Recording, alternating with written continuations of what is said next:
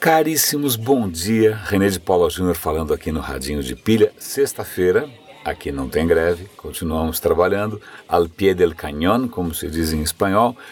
É, eu tenho algumas coisas para comentar hoje. Uma delas é um artigo, na verdade, é um artigo opinativo, um, é praticamente um editorial que saiu na BBC, sobre a, a desigualdade. Até que ponto a desigualdade está prestes a se tornar exponencialmente maior. Eu vou dar o link aqui, vale a leitura, é um artigo honesto, ele até faz uma perspectiva histórica, né, como é que a desigualdade é, foi mudando à medida que as sociedades humanas foram é, avançando, eu ia falar progredindo, mas nem todo avanço necessariamente é um progresso, vi de Trump, vi de Putin, mas um, tem alguns aspectos interessantes, por exemplo, vamos imaginar que alguém descubra como é, por meios tecnológicos, você se tornar imortal, né? Quem vai ser o primeiro?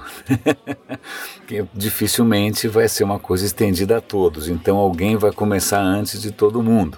Então existe uma série aí de, de, de superpoderes que a tecnologia vai acabar trazendo e que muito provavelmente vai acelerar ainda mais o crescimento da desigualdade a níveis completamente surreais. Então vale a leitura esse tema, é, esse tipo de consideração ética é, do impacto da tecnologia é uma coisa que eu faço com frequência aqui no Radinho, que eu chamo a atenção para debates éticos.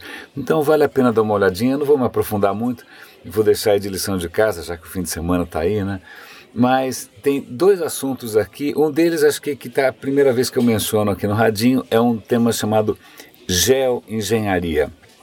Parece bonito, né? Parece alguma modalidade aí né, da escola politécnica, mas é meio assustador. Né? Harvard, na verdade, acabou de lançar um programa, inclusive com o apoio do Bill Gates tal, para estudar a questão da geoengenharia.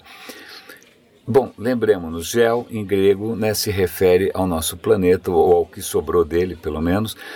E geoengenharia são as tentativas de você tentar reverter ou conter o aquecimento global através de intervenções, digamos, ambientais. Então, as ideias, vocês vão ver lá no artigo, são as mais é, exuberantes, né, as mais, as mais criativas.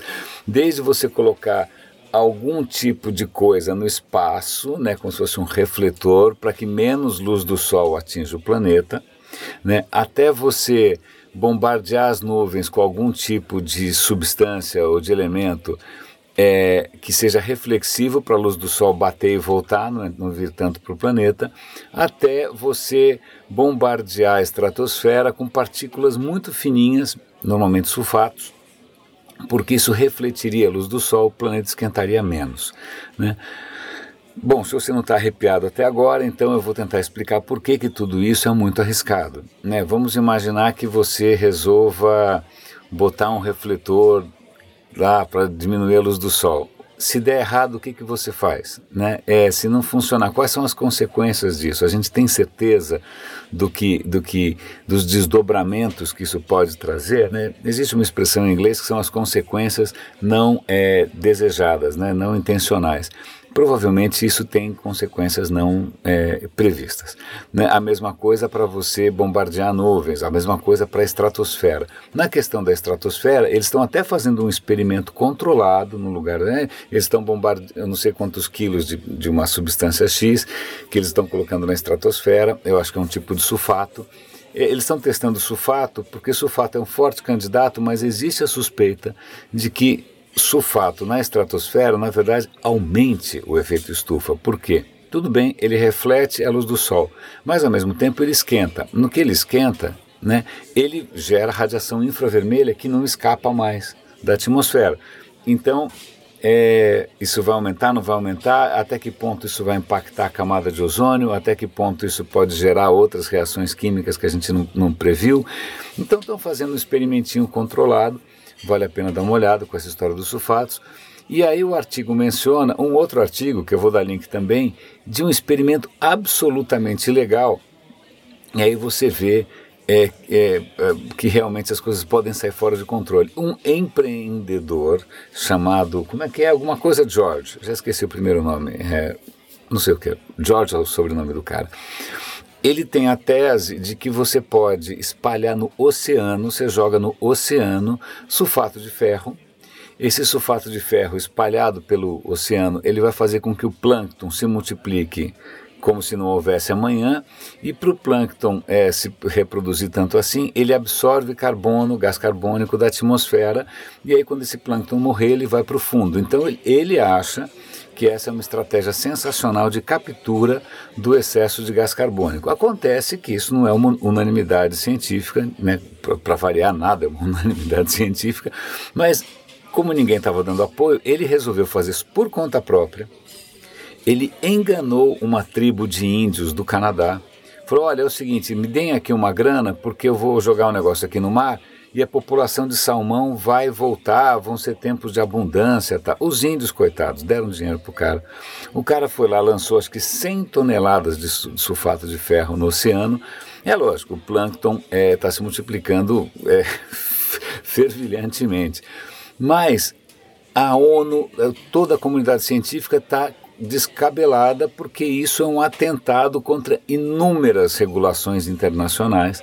Né? O cara pode estar tá provocando uma massacre de outras formas de vida, está provocando um nó nas cadeias alimentares, ele pode estar tá realmente, praticamente matando aquela parte do oceano dessa maneira. E o cara insiste que ele tem cientistas, entre aspas, né, que só ele sabe quais são. Deve ser mais ou menos como aqueles 9 entre 10 dentistas que apoiam a aposta de dentes, né? Você nunca sabe quem são esses dentistas. Mas ele tem cientistas e ele quer fazer isso de qualquer jeito. Então, bom, pronto, já estamos dando um exemplo aqui de uma iniciativa meio cowboy, né, meio freestyle, que envolvendo inclusive fraudes com indígenas, né? Que, que, que, beleza, que espírito científico e empreendedor. É, eu tenho mais uma notícia aqui, deixa eu olhar aqui no Pocket. Como sempre, eu estou salvando as minhas coisas no Pocket. Qual era a outra história? Ah, é, é meio desconcertante a história. A história é a seguinte: arqueólogos, quando eles querem é, datar, ou quando eles querem, sei lá, vou pegar um exemplo claro. É, encontraram na Sibéria uma caverna que tinha uns ossos, e esses ossos, que ossos são esses? Eles foram fazer teste de DNA, e aí eles descobriram que, na verdade, aquele DNA humano não batia com nenhum DNA conhecido anteriormente. E aí eles chegaram à conclusão que essa era uma espécie desconhecida de ancestrais que eles deram o nome de Denisovanos. Né? Além dos Neandertal, Homo isso, Homo aquilo, tem esses Denisovanos que ninguém sabe de onde vieram, para onde foram, ainda mais porque o que eles encontraram é praticamente o osso do dedo mindinho.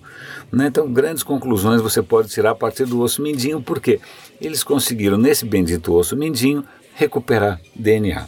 Tá? Então já é um, feito, né? imagina, você tem um ossinho ali, você descobre uma espécie inteira. Mas uma equipe de arqueólogos alemães conseguiu um feito ainda maior. Eles pegaram solo de uma caverna e conseguiram no solo, no solo, no chão, na terra, no pó, né, identificar pedaços de DNA muito antigo, fragmentos de DNA. O cara fez xixi, cuspiu, fez cocô, fez não sei o que aconteceu, pele, cabelo caiu no chão e por dezenas de milhares de anos depois, é lógico, o DNA é relativamente frágil, ele degrada, mas você ainda consegue recuperar pedaços. Pois bem, os caras estão conseguindo pegar poeira, terra e conseguir reconhecer que DNA que tem ali.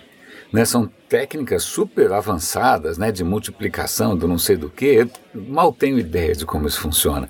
Mas o que é espantoso é imaginar que os caras conseguem pegar a terra e dizer que espécies é, viveram ali, passaram por ali. É, é meio desconcertante isso, porque isso dá uma pista de quanta informação a gente deixa para trás cada vez que a gente espirra, né? sem mencionar outras secreções e excreções do nosso corpício.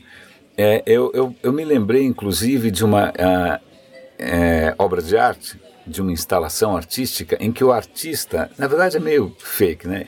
Ele diz o seguinte: olha, eu, eu catei umas bitucas de cigarro no chão e a partir dessas bitucas de cigarro que tinham restos de saliva, eu consegui recompor o DNA do, né, do fumante, da pessoa que jogou isso no chão, e aqui está a cara dele. Então são várias esculturas que teriam sido feitas a partir do DNA de bitucas de cigarro. Né?